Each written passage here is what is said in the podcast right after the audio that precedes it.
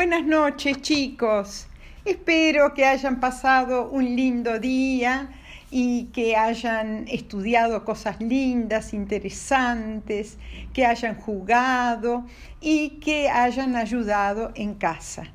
Y que estén preparados ahora para el cuento de hoy, que es otra aventura de la Odisea y se llama Ulises el Sagaz y la isla de Eolia.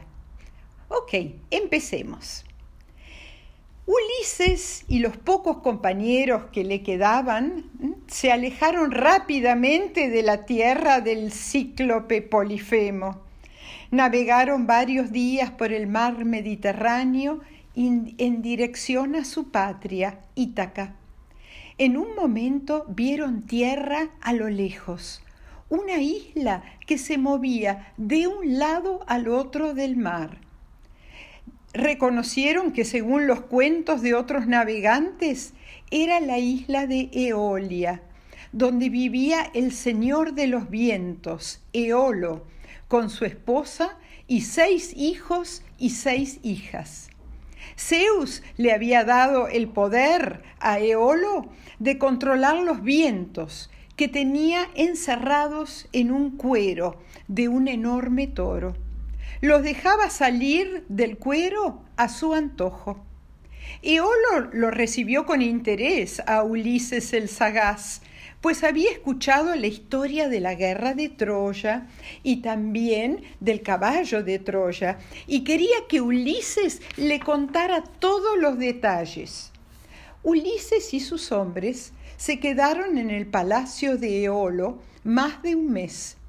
Ya habiéndole contado a Eolo todo lo que quería saber de la guerra de Troya, Ulises le pidió que lo ayudara a volver a Ítaca y Eolo, agradecido por todos los cuentos sobre la guerra de Troya, le dijo que lo ayudaría, guardando a todos los vientos en el cuero de toro, menos al viento que se llama céfiro, que es un suave viento, y dándole el cuero con los vientos a Ulises para asegurarse que solo saliera Céfiro, lo despidió muy agradecido.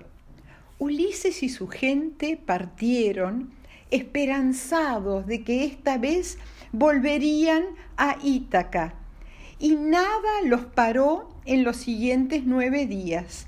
Céfiro, el viento suave, los acercó a las costas de Ítaca y ya podían ver sus árboles y su puerto. Estaban tan felices, brindaron con vino, bailaron de alegría, se reían y lloraban de emoción ante la idea de volver a ver a sus seres queridos, a sus esposas, sus hijos, sus padres. Festejaron mucho y luego Ulises le pidió a algunos de sus hombres que se encargaran de los barcos y se echó una siesta. En cuanto se durmió, eh, ellos quisieron ver qué había en el cuero de los vientos de Eolo. Pensaban que Ulises los había engañado y que el cuero estaba lleno de tesoros, de oro, de joyas, que Ulises no quería compartir. En cuanto abrieron el cuero, se escaparon los vientos con toda su fuerza y llevaron a los barcos lejos y más lejos de Ítaca.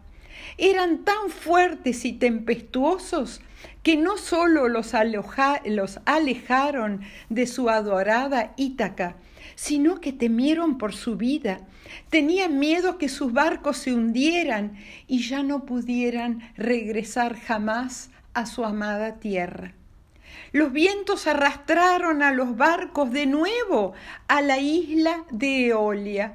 Cuando llegaron, Ulises, enojado con él mismo por haberse quedado dormido y con sus compañeros por haber dudado de su generosidad y haberle desobedecido abriendo el cuero de los vientos, decidió ir a contarle al señor de los vientos, Eolo, lo que había pasado y luego pedirle de nuevo que lo ayudara con buenos vientos para volver a Ítaca. Pero Eolo se enfureció con él. ¿Cómo que se había quedado dormido? ¿Cómo podía ser que sus hombres le lo hubieran desobedecido, abriendo el cuero con los vientos? Tan enfurecido estaba Eolo que lo echó de la isla, diciendo que no merecía que lo ayudara de vuelta.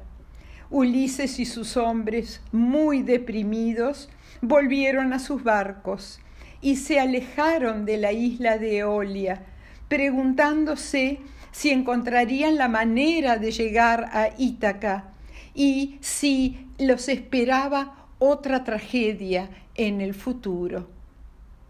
Y colorín colorado, esta parte del cuento de la Odisea se ha terminado. Espero que lo hayan disfrutado, hayan disfrutado esta parte y que se pregunten si eh, podrá volver Ulises el sagaz y su gente a Ítaca. Todavía quedan muchas aventuras, una de las cuales van a escuchar pronto, que es la aventura de la hechicera Circe. ¡Wow! ¿Qué será? Bueno, chicos, un beso tren para todos y que duerman muy, muy bien.